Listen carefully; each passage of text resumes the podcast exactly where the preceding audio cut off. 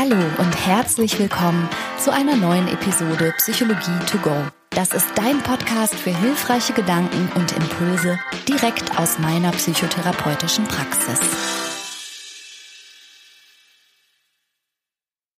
Hi und herzlich willkommen. Ich freue mich, dass du eingeschaltet hast. Mein Name ist Franka Ciruti. Ich bin von Beruf Psychotherapeutin und in dieser Woche geht's um Daddy Issues. Und falls du dich über diesen Begriff wunderst oder ihn vielleicht auch noch nie gehört hast, ja, ich wundere mich selbst auch und ich erkläre kurz, wie es zu dieser heutigen Episode gekommen ist. Und zwar hatte ich ja in der vergangenen Woche über Bindung gesprochen und die Bindungstheorie und hatte versucht, ein bisschen auf die Frage einer Hörerin einzugehen, nämlich Jennys Frage. Und offensichtlich hat das vielen von euch gut gefallen. Und danach habe ich sehr viele E-Mails bekommen. Nicht nur mit der Bitte, dass ich diese Fragen auch beantworten sollte, sondern ob ich so bestimmte Begriffe, und ich nenne sie jetzt mal vorsichtig so pop-psychologische Begriffe, ob ich die vielleicht mal aufgreifen könnte und erklären, was damit eigentlich gemeint ist und was es damit auf sich hat und ob es überhaupt irgendwas damit auf sich hat aus Sicht der wissenschaftlichen Psychologie. Und unter anderem haben mir mehrere Zuhörerinnen und Zuhörer geschrieben, ob ich mal was zum Thema Daddy Issues machen könnte. Und das ist so ein Begriff, der geistert durch Social Media und manchmal auch durch Zeitschriften und so weiter und bedeutet jetzt erstmal übersetzt ja nichts anderes als Probleme mit dem Vater. Und dann habe ich gedacht, ja, pff, haben wir die nicht alle? Mehr oder weniger?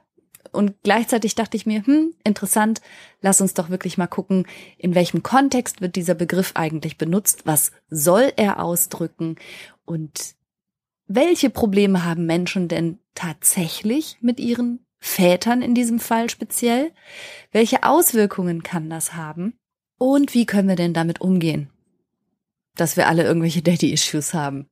Also viele jedenfalls. Und an meiner Seite ist einer der besten Väter aller Zeiten. Oh, danke. Und zwar mein Mann Christian. Hallo Christian. Hallo Schönheit. Was für Issues bereitest du denn unseren Kindern? Ich versuche, glaube ich, so wenig wie möglich Probleme zu hinterlassen aber ich fürchte, bei allem Streben nach Perfektion wird es die nicht geben. Ja. An den Stellen, manchmal ist es wahrscheinlich sogar so, dass man zwischen zwei Übeln wählen muss. Wenn man das eine falsche lässt, macht man automatisch was anderes in Anführungszeichen falsch. Also man macht's eh falsch. Man wird nicht ohne Fehler auskommen. Das ist richtig und das gilt aber natürlich für uns Väter, für uns Mütter, aber auch für uns alle, die wir mal Kinder gewesen sind, dass in einem menschlichen Miteinander die Dynamik, die da entsteht und die Rollen, die man einnimmt oder in die man hineingezwängt wird, die Unterstützung, die man gerne gehabt hätte, aber vielleicht nie bekommen hat, oder den Zuspruch oder den Trost oder die Ermutigung oder den Schutz, all diese Anliegen, die wir untereinander in unseren Beziehungen haben, werden halt nicht immer vollumfänglich genau so erfüllt und bedient, wie wir das gebraucht hätten. Das ist einfach Fakt und insofern meine ich das durchaus ganz ernst, wenn ich sage, wir haben alle wahrscheinlich irgendwelche Daddy-Issues, aber genauso haben wir natürlich auch Mummy-Issues. ja. Und überhaupt Beziehungs-Issues. Aber lass uns noch mal ganz genau hingucken, was ist denn mit dem Begriff Daddy-Issue gemeint? Also Franka, weißt du, ich bekomme davon immer so eine Anmutung, ohne das genau zu wissen, von so einer etwas kokettierenden, mhm. vielleicht etwas sexualisierenden Bedeutung. Das hat immer so eine, da, da fließt immer sowas, sowas bisschen lächerliches mit, so, ah, er hat wohl Daddy-Issues. Ja, okay. Also du magst den Anglizismus darin nicht. Verstehe ich das richtig? Und es kommt dir vor wie etwas, was man sagt, während man gleichzeitig kein ernstes Problem hat. Zumindest kommt es mir so vor, als würde es häufig so verwendet werden. Ne? Mhm. Da ist mir das Deutsche hat einen Vaterkomplex. deutlich, das deutlich ein. auf jeden Fall. Also viel klarer. Ja, also ich glaube, über den Vaterkomplex will ich unbedingt auch gleich mehr wissen, was das bedeuten soll. Ich habe das Gefühl, also nur um das nochmal direkt vorwegzunehmen, Daddy Issue ist natürlich kein psychologischer Begriff im engeren Sinne, der kommt in der wissenschaftlichen Psychologie nicht vor, sondern es ist eine sehr vage und in der Bedeutung nicht ganz klare Umschreibung für vor allen Dingen Frauen, obwohl natürlich auch Männer Daddy-Issues haben können, aber vor allen Dingen für Frauen, die in irgendeiner Art und Weise eine komplizierte und vielleicht problematische Beziehung zu ihrem eigenen Vater hatten, was dann dafür sorgt, dass sie im späteren Leben als erwachsene Menschen zum Beispiel Beziehungsschwierigkeiten haben. Also die Probleme mit dem eigenen Vater hallen bis ins Erwachsenenleben nach. Und es schlägt sich vor allen Dingen zum Beispiel in der Partnerwahl, nieder. Also wenn beispielsweise Frauen einen wesentlich älteren Partner wählen, dann bekommen sie schon mal die Zuschreibung, sie hätten wohl Daddy-Issues. Und immer mit der impliziten Idee, dass es Probleme mit dem Vater gab und jetzt daraus der Wunsch nach einem älteren Mann steht, richtig? Genau. Also, dass zum Beispiel eine Frau mit einem wesentlich älteren Partner dadurch versucht, etwas zu kompensieren. Mhm. Und ist das das, was man auch unter Vaterkomplex versteht? Im Grunde genommen nicht. Und es ist vielleicht auch nicht das, was man eigentlich unter dann Daddy Issues verstehen müsste. Das Wort komplex deutet schon an, so einfach ist es nicht. also tatsächlich gibt es den Begriff Vaterkomplex in der Psychoanalyse und das Wort komplex in dem Zusammenhang beschreibt immer dass es unbewusste Gedanken, unbewusste Gefühle oder Impulse gibt und innere Vorstellungen, wie Sachen sein müssen oder laufen sollten, so unausgesprochen, mhm. die im Grunde bestimmen, wie sich ein Mensch fühlt oder auch was ihn so antreibt. Und wenn da jetzt der Vater eine grundlegende Rolle spielt oder für die inneren Konflikte, die auftauchen, ein Hauptgrund ist, dann würde man vom Vaterkomplex sprechen. Okay, und das sind also die verinnerlichten, vielleicht konfliktbehafteten Erfahrungen, die sich auf den Vater beziehen. Genau, wo der Vater der auslösende Punkt ist oder Konflikte mit dem Vater der auslösende Punkt sind. Das kann zum Beispiel sein, dass der Vater niemals da war. Mhm. Okay, aber wenn wir sagen, ein, ein Vater, eine Vaterfigur ist eigentlich erstmal eine wichtige Bezugsperson und jetzt ist die nie da, hinterlässt das natürlich eine, eine Frustration und ein großes Bedürfnis bei dem Kind. Und im Erwachsenenalter könnte das dann was zur Folge haben, dass man sich zum Beispiel einen Partner sucht, der das kompensieren soll. Der sehr nah ist, der sehr verlässlich ist, zu dem die Beziehung sehr unverbrüchlich ist oder sowas? Ja, und, und so ist das in der Psychologie ja manchmal, es kann auch dazu führen, dass Beziehungen sehr unsicher erlebt werden, dass Beziehungen theoretisch sogar gemieden werden können, weil man das nicht kennt, weil es nichts, weil es keine Repräsentanz hat, in welche Richtung das tatsächlicherweise ausschlagen würde und ob überhaupt, da sind noch eben in Wirklichkeit noch andere Faktoren beteiligt. Aber ja, das hinterlässt eine Spur, sagen wir mal so. Das kann eine Spur hinterlassen. Aber ich bin gerade etwas verwirrt, weil das ist doch so klar. Und ich meine, das haben wir ja gerade in der letzten Podcast-Folge auch nochmal besprochen, dass die Bindungserfahrung, und zwar zu Mutter und Vater, also einfach zu den Eltern oder den Bezugspersonen, ja, na klar, was mit uns macht und auch tiefe Spuren hinterlässt und auch unter anderem unsere eigene Beziehungsgestaltung beeinflusst. Wo ist jetzt das Spezielle am Vaterkomplex? Also warum, warum heißt es nicht Beziehungspersonen? Komplex, Bezugspersonenkomplex. Ich bin nicht ganz sicher, wie sich die weitere Entwicklung noch so ergeben wird, aber vielleicht heißt es irgendwann Bezugspersonenkomplex. Meiner Erfahrung nach ähm, gibt es häufig, wenn nicht den Vater, so gibt es doch Vaterfiguren. Ob das der Großvater ist äh, oder ein äh, besonderer Erzieher oder Lehrer oder Freund der Familie oder der Vater aus einer anderen Familie. Es gibt solche modellhaften, vaterfigürlichen Menschen meistens. Mhm. Ja, und es ist empirisch, soweit ich weiß, auch überhaupt nicht belegt, dass Kinder von alleinerziehenden Müttern mhm. irgendwie durch die Bank schwerste Beziehungsprobleme hätten im nee, Erwachsenenalter. Das, ne? Nee. So. Genau. Und außerdem ist auch nicht belegt, das, was du sagst, dass die Vaterfigur tatsächlich der leibliche Vater sein muss oder auch nur ein Mann. Na, der leibliche schon gar nicht, genau. ja, ja auch, auch ne? noch nicht mal ein Mann, sagst du? Nee, ich glaube, zumindest in der heutigen Forschung wird es eher so gesehen, dass Kinder eben bestimmte Qualitäten an Menschen suchen und auch brauchen, um sich sicher gebunden zu fühlen. Und ich bin mir halt nicht so ganz sicher, was dann überhaupt eine Vaterfigur explizit auszeichnet im Vergleich zu einer Mutterfigur. Also ich habe Stereotype im Kopf natürlich. Ne? Ich verstehe schon, was damit gemeint ist. wenn wir über das archetypisch mütterliche und väterliche sprechen, dann sind das ja häufig so, so gesellschaftliche Erwartungen, die wir damit verbinden. Aber ist das so und braucht ein Kind beides? Und muss das Mama und Papa sein? Und löst eine nicht anwesende Vaterfigur in Wirklichkeit spezielle Komplexe aus und macht speziell der Umgang mit dem Vater spezielle Daddy-Issues? Ich wage das alles sehr zu bezweifeln. Na, ich würde mal sagen, die Vaterrolle hinterlässt durchaus ihre spezifischen Eindrücke, ne, im Wortsinn, im, äh, in der menschlichen Seele.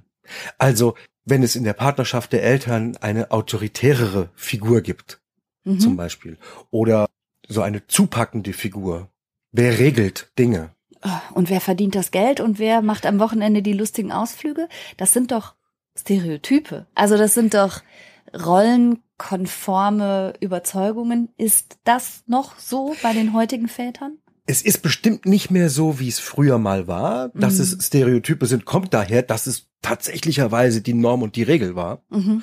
Ob das aber so sein muss, hm, mal abwarten. Da sind wir vielleicht noch nicht ganz so weit, entwickeln uns aber. Ja. Was mir ganz besonders gut gefällt, in den letzten Jahren nehme ich ganz viele ganz liebevolle, umsorgende und sich Zeit nehmende Väter wahr. In meiner Umgebung, aber auch in meiner Praxis.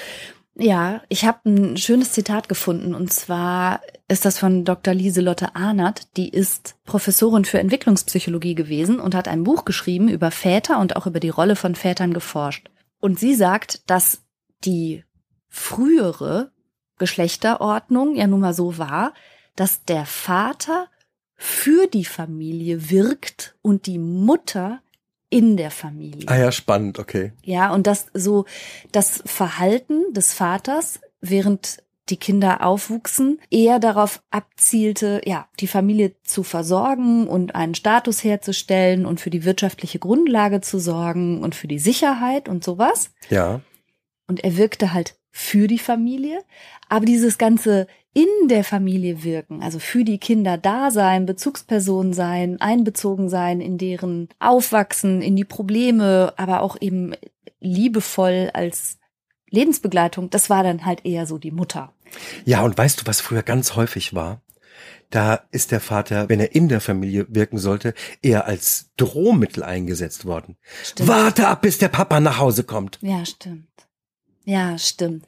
Also muss man sagen, da hat sich doch im Rollenverständnis, ich sag mal, in den letzten 50 Jahren extrem viel getan. Ich glaube schon, dass viele von unseren Hörerinnen oder Hörern das noch kennen, also die extrem klassische 50er Jahre Doris Day-artige Mama, Papa und zwei Kinderfamilie, wo der Vater eine klare Rolle hatte und die Mutter eine klare Rolle hatte.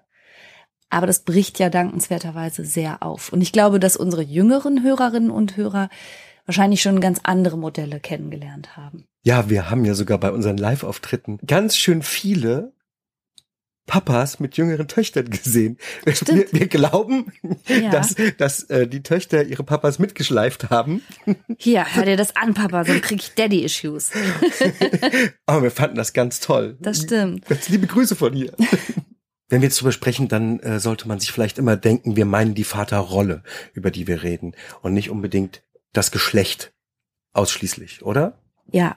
Und aber kannst du das nochmal erklären, was jetzt denn, ob wir es jetzt äh, Vaterkomplex oder ein bisschen schicker als Daddy-Issue bezeichnen, was das denn zum Beispiel sein kann? Also letztlich soll Vaterkomplex ausdrücken, dass die Beziehung zum Vater entweder zu innig oder zu distanziert war und in letzter Konsequenz hochgradig konflikthaft erlebt wurde und sich das mit den Erinnerungen, Gedanken und Emotionen zu einem Problem verdichtet. Und das kommt ja schon aus den Frühzeiten der Psychoanalyse. Und du hast ja auch schon mal vom Ödipus-Komplex gehört, der von Freud postuliert wurde. Und danach hat sein, in Anführungszeichen, Nachfolger, Carl Jung, den Elektra-Komplex hinzugefügt. Also ich mag ja Märchen und Mythen. Kannst du das kurz erzählen, was das ist? Oder sein soll? In der klassischen alten Psychoanalyse geht man davon aus, dass in der kindlichen Entwicklung eine Phase kommt, wo der Junge die Mama heiraten will und deswegen den Papa als Konkurrenten ansieht. Und da gibt's Konflikte. Mhm. So. Und andersrum ist dann der Elektra-Komplex, dass das Mädchen den Papa für sich alleine haben will und die Mama als Rivalin ansieht und da entstehen dann Konflikte. Und wenn die Konflikte gelöst sind und das Kind sich gut entwickelt, dann kommt es da in Anführungszeichen unbeschadet raus und alles ist gut. Aber das geht ja schon mal von der Annahme aus, dass es auf jeden Fall Mutter und Vater gibt. Und das war sicherlich in Freuds Zeiten das sehr gängige Modell. Aber hat man das mal überprüft? Ich frage mal so als äh, wissenschaftlich interessierter Mensch, gibt es das wirklich, dieses ich will die Mama für mich allein oder den Papa für mich allein und ich habe einen Konflikt und will eigentlich das andere, das gegengeschlechtliche Elternteil rausdrängen. Ist das so? Das ist eine ganz interessante Herangehensweise, wenn man die kindliche Entwicklung betrachtet. In der Gesamtheit der Dinge natürlich, würde ich jetzt mal sagen, unterkomplex. So einfach ist das nicht. Äh, und nicht alles lässt sich damit irgendwie erklären. Und vor allen Dingen lässt sich ja vieles auch dadurch gar nicht voraussagen. Das ist ja, was wir wissenschaftlich erwarten würden. Okay, also wenn wir aber jetzt sagen, Daddy Issues ist ein Begriff, der vor allen Dingen in Hinblick auf Frauen verwendet wird, dann würde das in psychologische oder psychoanalytische Sprache übersetzt bedeuten, diese junge Frau hat einen Vaterkomplex und noch genauer, sie hat einen Elektrakomplex. Und dahinter steht, dass sie diese konflikthafte kindliche Phase, wo sie eine Beziehung mit ihrem Vater möchte, und in Konkurrenz zu ihrer Mutter steht, nicht gut nicht gelöst richtig, hat. Nicht gut gelöst und vielleicht bestehen da noch Teile und es ist nicht, in Anführungszeichen, nicht ganz überwunden, mhm. wenn man so will. Das ist, wäre so eine theoretische Idee dahinter, ja. Ja gut, aber das ist natürlich ein hoch individuelles Geschehen und auf jeden Fall schon mal nichts, was man jemandem so auf den Kopf zusagen könnte oder, oder ansehen könnte, wegen der Partnerwahl der Person. Also zum Beispiel einen älteren Partner zu haben und dann zu sagen, ganz klar, Vaterkomplex, das ist ja Quatsch. Nein, das so geht das nicht. Wir sind einfach viel komplexere Wesen und sind viel mehr Einflüssen ausgesetzt, als dass ich das so unterschreiben könnte. Äh, das liegt an dem. Das mhm. klappt das nicht. Da können ja ganz andere äh, innere Vorstellungen noch mit dazugehören. Es kann ja zum Beispiel das Gefühl sein, dass man sich mit gleich alten Menschen nicht so gut versteht was die Interessen angeht, was die Art des Denkens angeht beispielsweise. Mhm. Es kann sein, dass man eine stärkere innere Attraktivität jemandem zuschreibt, der mehr Lebenserfahrung ausstrahlt. Ne, kannst ja. dich gar nicht gegen wehren. Das ist nichts, das, das muss nichts unbedingt mit deinem eigenen Vater zu tun gehabt haben. Ja, es muss vor allen Dingen auch überhaupt nicht pathologisch sein. Nee, schon gar nicht. Nein, nein. Also letztlich sagt jemand, der von sich selber sagt, ich habe Daddy-Issues, eigentlich nichts anderes als ich habe eine komplexe Beziehungserfahrung mit meinem Vater gemacht, die mich bis heute prägt. Aber was genau das bedeuten soll, ist damit überhaupt nicht gesagt. Nee, nicht wirklich. Für gewöhnlich drückt man aber damit aus, dass es eine Belastung gibt. Ja. Die bis heute in irgendeiner Form anhält, ne? Mhm. Es gab mal äh, in der Klinik eine nette Szene zwischen dem Chefarzt und einem Patienten, als wir auf Visite waren. Chefarzt, den ich sehr äh, geschätzt habe, auch Psychoanalytiker. Und ein Patient mit deutlich auffälligem Verhalten ist sozusagen vom Chefarzt gefragt worden, was das sollte. Und die Begründung war, ja, ich habe ja so Schwierigkeiten mit meinem Vater. Mhm. Und da sagte der Chef sehr pragmatisch, ja, Schwierigkeiten mit unserem Vater haben wir alle. Aber was sollte das genau jetzt? Siehst du? Genau mein Empfinden. Wir alle haben doch gewisse Schwierigkeiten mit unserem Vater, genauso wie mit unserer Mutter. Und und wenn nicht, dann ist noch nicht genug gefragt worden. Und wir alle sind auch zeitlebens damit beschäftigt, mit diesen, unseren Bindungserfahrungen sozusagen, unseren Weg zu gehen, unseren Frieden zu machen, unsere eigenen Beziehungen zu gestalten und so weiter. Und ich wundere mich, dass es den Begriff Vaterkomplex gibt, aber den Begriff Mutterkomplex irgendwie nicht. Und ich wundere mich, dass von Daddy-Issues die Rede ist, aber nicht von Mommy-Issues. Warum wird der Begriff häufig nur in Hinblick auf junge Frauen genutzt, als hätten Jungs nicht die gleichen Probleme mit ihren Vätern? Weißt du? Also es ist, finde ich, alle so ein bisschen komisch. Also, den Begriff Mutterkomplex gibt's durchaus, aber der hat's halt nicht so in die populärpsychologischen Begriffe geschafft. Mhm. Und Jungs haben aber hallo Probleme mit ihren Vätern. Aber wie? Und das wissen wir doch aus den Therapien. Es geht ja ganz häufig damit los, dass über, wenn man Biografiearbeit macht, dass über die häufig schwierigen Beziehungen zu den Vätern gesprochen wird. Und im Verlauf, wenn man etwas weitergekommen ist und ich sag mal mehr nachgeforscht hat, dann stellen sich erst, aber auch nicht selten, die Schwierigkeiten äh, in der kindlichen Entwicklung mit der Mama dar. Die manchmal zum Beispiel darin bestehen, dass gerade Mama vor bösem Papa nicht beschützt hat. Mhm. Ja, okay, aber das, das heißt doch jetzt unterm Strich, und wenn ich das richtig verstehe, dass der Begriff im Grunde nicht so viel sagt. Der Begriff Daddy Issues? Ja. Nö, im Grunde heißt es, ich hatte Schwierigkeiten mit dem Vater, die bis heute nachwirken. Und die können eben entstehen aus einer sehr übermäßigen Strenge und autoritären Erziehung, was dann auf der einen Seite mal zu einer starken Rebellion und zu oppositionellem Verhalten führen kann, unter Umständen auch überschießend. Ne, ein bisschen gehört das ja immer dazu, aber das kann auch überschießend sein. Es kann aber auch zum Beispiel zu einer hohen Idealisierung des Vaters kommen, die letztendlich vielleicht dazu führen, dass so hohe äh, Standards entstehen, mhm dass jemand Schwierigkeiten hat, eine Beziehung einzugehen, wenn der Partner sich Augenhöhe wünscht und keine Prinzessin. ja, ja, zum Beispiel. Ja, Oder ja, ja wenn er, wenn er die, wenn er äh, diese Idee nicht erfüllen kann. Ja, also ähm, wenn du das Gefühl hast, ein ein Mann müsste ein überperfekter, jederzeit und überall zur Verfügung stehender, alles könnender Supermann sein der für dich vor allen Dingen alles tut. Also Papas kleine Prinzessin hat auch in Wirklichkeit Daddy-Issues, wenn die nämlich groß wird und denkt, so gehen gute Beziehungen, dass nämlich alles um meine Wünsche und Bedürfnisse kreist, die mein Partner mir zu erfüllen hat. Wäre das auch ein Daddy-Issue? Da der Begriff nicht geschützt ist, sage ich ja. okay. Mhm. Und da kann man sich sogar vorstellen, wie manchmal dann eine Beziehung beginnt, noch voller Ideale, und wenn das nicht aufrechterhalten werden kann, dadurch zerbricht. Und jetzt war ja normalerweise auch kein Vater in Wirklichkeit ein Supermann. Darauf kommt es witzigerweise gar nicht wirklich an, sondern es geht darum, was es für eine Überzeugung hat, wie Papa ist.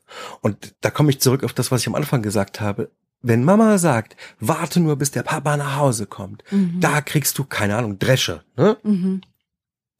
dann entsteht im Kind das Bild von Papa, der gewalttätig ist, auch wenn er es nie tatsächlich machen würde. Ja. Es entsteht das Bild eines sehr strengen Vaters. Ja, okay. okay. Und so kann auch das Bild eines super idealen Vaters absolut, entstehen. Absolut. Das genauso unrealistisch sein kann. Und beides kann letztlich später zu Schwierigkeiten führen. Ja, ja, exakt. Ja, okay, weil natürlich aber auch das, wie man den Vater oder die Vaterfigur erlebt oder beigebracht bekommt, sie zu sehen und zu erleben, ja auch das eigene Rollenverständnis wiederum prägt und die eigene Rollenerwartung und auch die dann an spätere Lebenspartner und so weiter. Darüber reden wir in vielen Podcast-Folgen immer wieder dass das explizit auch was zwischen Vätern und Töchtern sein kann, das zeigt die Väterforschung. Das ist noch ein ganz junges Feld, ähm, Forschungsfeld oh, auch. Ja, was sich genau damit befasst, zu gucken, wie sich Geschlechtsrollenstereotype verändern, aber auch wie sich die Rollenauskleidung von Vätern und Vaterfiguren verändert sozusagen. Und es konnte gezeigt werden in einer Studie der University of British Columbia, dass die Berufswahl und in diesem Fall tatsächlich explizit von Töchtern weniger stereotyp ausfällt. Also sie ergreifen weniger klassische Frauenberufe, wenn der Vater sich viel im Haushalt und zu Hause engagiert hat. Also das heißt, wenn Väter sich gleichwertig mit ihren Partnerinnen im Haushalt engagieren, bricht das offensichtlich genau diese geschlechtsrollenkonforme Haltung auf und die Töchter ergreifen häufiger andere Berufe, zum Beispiel die berühmten MINT-Fächer, also Mathematik, Informatik, Naturwissenschaften und so. Ja, super spannend. Mhm. Und das ist ein Einfluss, der sich schon explizit zeigt zwischen Vätern und Töchtern. Und es gibt Untersuchungen, die scheinen so ein bisschen das zu stützen, was du so als dieses archetypisch väterliche oder typisch väterliche bezeichnet hast.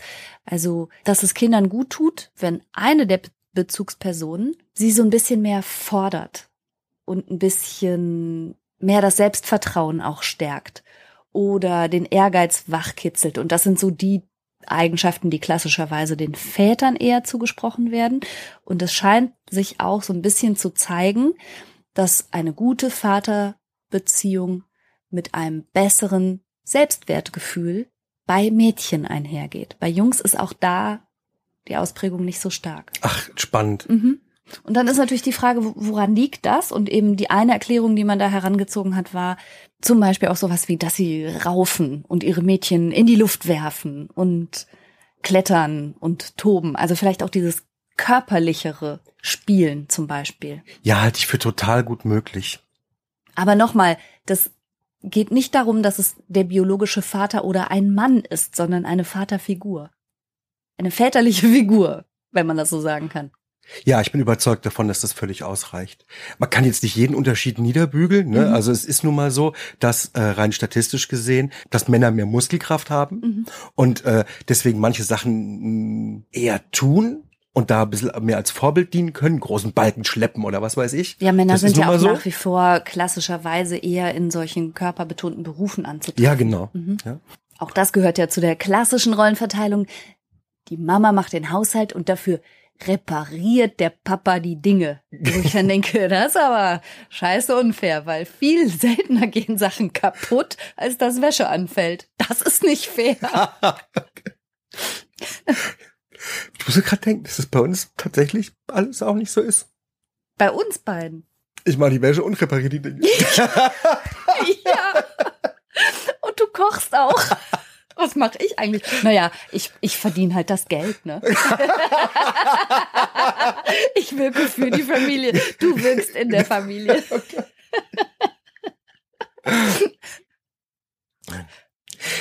Was ich tatsächlich glaube, ist, dass es ganz gut ist für Kinder, viele verschiedene Ideen, Herangehensweisen und einfach Vorbilder oder Modellvorbilder zu haben wir haben ja als Mensch alleine schon mehrere Anteile in uns. Mhm. Die verschiedenes wollen, die mal faul sind und mal fleißig und mal traurig und mal fröhlich und mal ganz aktiv und mal eher so chillig unterwegs. Und diese verschiedenen Anteile kann man ja nicht gleichzeitig zeigen. Und für ein Kind sicherlich, umso härter man dazwischen wechseln würde, umso blöder vielleicht auch. Das ist ganz gut, wenn es mehrere Bezugspersonen mit unterschiedlichen Tätigkeiten, emotionalen Reaktionen und Herangehensweise an Dinge gibt. Mhm. Deswegen, das muss man jetzt nicht propagieren, aber das, deswegen betrachten wir sowas auch als einen Vorteil von Patchwork-Familien. Ja, absolut. Okay, wir haben also festgestellt, der Begriff Daddy Issue sagt sowas wie alles und nichts. aber was wäre denn tatsächlich, also wenn du jetzt, sagen wir mal, eine Frau beobachten würdest, die immer wieder deutlich ältere Partner wählt. Mal davon abgesehen, dass man das nicht pathologisieren muss, aber gäbe es denn dafür eine Erklärung? Die Gründe, ältere Männer zu präferieren, können einfach vielschichtig sein und tatsächlich kann aber auch eine besondere Erfahrung mit dem eigenen Vater dazu beitragen, keine Frage. Und es kann sein, dass ich eine Erfahrung, die ich mit meinem Vater nicht machen konnte, versuche nachzuholen. Es kann aber auch sein, dass ich Erfahrungen, die ich mit meinem Vater gemacht habe, reinszeniere in meiner Beziehung und im Grunde etwas fortsetze oder versuche fortzusetzen. Vielleicht sogar dann, wenn es noch nie so richtig günstig war. Aber sag mal, Franka, kennst du das nicht auch aus vielerlei Beobachtung, dass egal ob Mann oder Frau, sich ganz gerne einen Partner wählt, der irgendwelche Ähnlichkeiten zu den Elternteilen aufweist? Würde dir das gefallen, wenn ich behaupten wäre, du wärst wie mein Vater? Ernst Groß und schlank, ja. Ich würde mir, das würde mir gefallen, wenn du das über mich denken würdest. Ja, das stimmt, das kommt schon mal vor und da kann man sich natürlich auch mal selber beobachten. Das kann ja sogar so weit gehen, dass wenn man in seiner Herkunftsfamilie ein bestimmtes liebloses Miteinander oder vielleicht sogar Gewalt gelernt hat, als normal in Anführungsstrichen zu akzeptieren. Und das ist dann das, was man kennt. Das ist kurioserweise die eigene Komfortzone und das ist das, was man mit Familie verbindet. So ist man, wenn man sich liebt. Dann ist man laut, dann ist man emotional, dann ist man kontrollierend, überwachend oder so. Dann passiert das schon mal, dass man dann in seinen späteren eigenen Erwachsenenbeziehungen genau das Gleiche nicht nur toleriert, sondern manchmal sogar sucht. Und das wäre dann, würde ich sagen, ein viel schwererer Daddy-Issue, wo man auch dann mal therapeutisch drauf gucken könnte, wenn man nämlich gewaltvolle oder übergriffige Beziehungen führt. Ja, stimme ich völlig zu. Und auch das gilt natürlich für Männer und für Frauen. Und auch da kann sowohl der Vater als auch die Mutter die Person gewesen sein, die das geprägt hat. Also.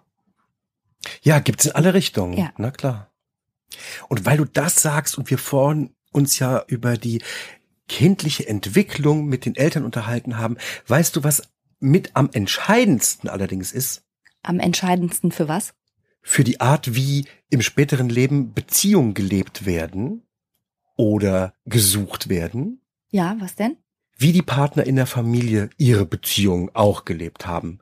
Das heißt, selbst wenn man die Theorien, die analytischen Theorien der Entwicklung mit dem Oedipus-Komplex und dem Elektra-Komplex und den Konflikten mit den Eltern, die man dann so hat, wenn man die ähm, als völlig wahr so betrachtet und manchmal kann man solche Dinge ja beobachten, dann kommt es darauf an, wie die Eltern miteinander umgehen, wie die das lösen, wie liebevoll die miteinander sind.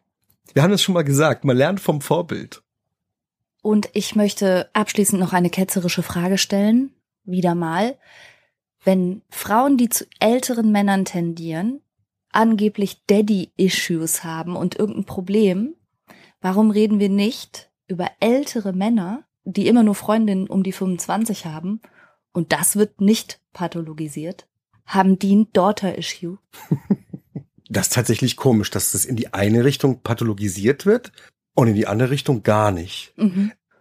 Ja, eh, bin ich ja kein Freund von dem ganzen wahllosen Pathologisieren und dieser Eigenschaft der Pop-Psychologie, irgendwelche fancy Begriffe rauszuhauen für Dinge, die vielleicht gar nicht problematisch sind in Wirklichkeit. Und umgekehrt gibt es natürlich Bindungstraumata oder schwere Verletzungen mit Bezugspersonen und Bindungspersonen, aber die haben dann auch einen besseren Begriff verdient als Daddy Issue. Also da sprechen wir dann im therapeutischen Kontext über ernste psychische Schieflagen, in die Menschen kommen können und in schwierige Beziehungsdynamiken und in schlimme Beziehungen, in denen sie vielleicht zum Beispiel etwas reinszenieren, aber sorry, da ist dann ein Begriff wie Daddy Issue überhaupt nicht angemessen. Okay, aber wollen wir es nochmal kurz zusammenfassen? Was so Probleme sein können, ganz grob? Ja, okay. Also wenn wir nochmal ganz kurz sagen, woraus tatsächlicherweise ein Vaterkomplex entstehen kann, dann haben wir da zum einen die komplette Abwesenheit des Vaters. Oder einer Vaterfigur, einer verlässlichen väterlichen Bezugsperson. Wir haben Väter, die sich ausgesprochen negativ gegenüber ihren Kindern verhalten können. Und zwar allen Kindern gegenüber, nicht nur den Töchtern gegenüber. Ja, ja, aber hallo. Mhm. Wir haben die Möglichkeit einer übermäßig strengen oder sehr, sehr autoritären Erziehung. Ja, und auch das kann Issues hervorrufen. Es kann aber auch sein, dass der Vater hochgradig idealisiert wird. Mhm. Auch übrigens, jetzt wird's witzig, der Abwesende. Ja, stimmt. Oder auch, das haben wir jetzt noch gar nicht weiter ausgebreitet gehabt, wenn das Kind sich sehr stark mit dem Vater identifiziert und unheimlich versucht, den Wünschen gerecht zu werden, die der Vater hat und den Idealen des Vaters zu folgen. Ja, okay, also ein besonders gutes Kind sein zu wollen. Und die eigene Autonomie darüber zu verlieren und sozusagen, das gibt's bei der Mutter übrigens auch, ne? Mhm. Das Leben zu führen, das eigentlich der Vater leben wollte. Ja, oder wie es der Vater sich wünscht ja, für das genau. Kind. Mhm. Okay, also all das können Schwierigkeiten in der Vaterbeziehung sein. Aber ich sag's nochmal, ich halte die für nicht so exklusiv zwischen Vätern und Töchtern oder auch nur Vätern und Kindern, sondern das ist eher sowas Allgemeines zwischen Eltern und Kindern und kann sich genauso zwischen Müttern und Töchtern und Vätern und Söhnen und Stiefvätern und Stiefmüttern und der Oma abspielen. Je nachdem, wie eben das, Bezie das Beziehungsgefüge und das Bindungsgefüge ist. Genau. Es geht um die enge Bezugsperson. Also ich gebe dem Begriff Daddy Issue zwei von fünf Sternen.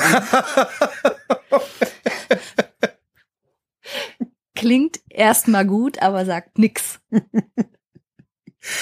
Ja. Egal. Wir haben noch andere äh, Fragen bekommen, die bezogen sich auf das Nice Girl Syndrome. Gibt es auch als Nice Guy Syndrom? Ja, Nice Guy Syndrome gibt's auch. Und jemand hat auch nach Pick-Me's gefragt. Und jemand wollte was wissen über Dopamin-Detox. Ah, wow. Ja, und wie wir zu dem Begriff Trigger oder Triggerwarnung stehen, wollte auch jemand wissen. Also wie gesagt, uns haben da eine Menge Fragen erreicht, aber das ist äh, Stoff für weitere, spätere Podcast-Folgen. Da freue ich mich sehr. Ja, dann lassen wir euch heute erstmal mit euren Issues weiter zum selber drauf rumdenken und sehr gern hören wir uns am nächsten Sonntag wieder. Bis dahin. Tschüss. Tschüss.